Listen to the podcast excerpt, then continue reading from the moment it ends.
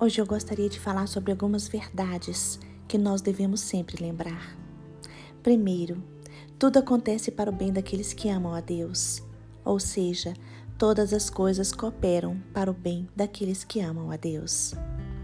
Segundo, Deus não permite que sejamos tentados além das nossas próprias forças.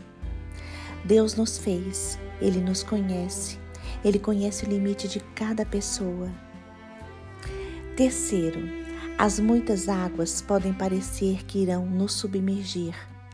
Pode parecer que é o fim, mas não, não é o fim. Nós não seremos derrotados, pois Deus luta as nossas batalhas. Quarto, Deus espera que você o busque, que você fale com Ele e peça o que necessita.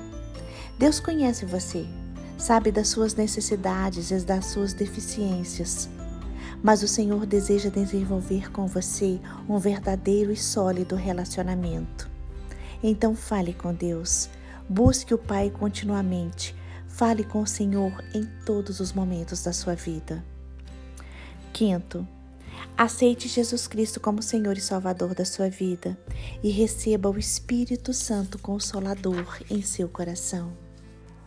Sexto, a cruz de Cristo está no caminho normal de toda pessoa chamada a ser santa. Aceite com paciência e resignação as suas cruzes. Lembre-se de Jó. Ele não desistiu, mesmo diante das lutas e das dificuldades.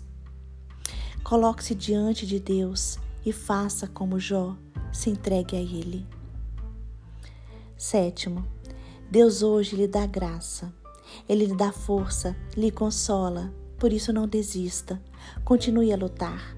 A vida do cristão é uma batalha, mas estamos guerreando ao lado de Jesus Cristo e com a sabedoria do Espírito Santo. Termino com João capítulo 14, versículos 1 e 2 que diz: Não se turbe o vosso coração. Credes em Deus, crede também em mim.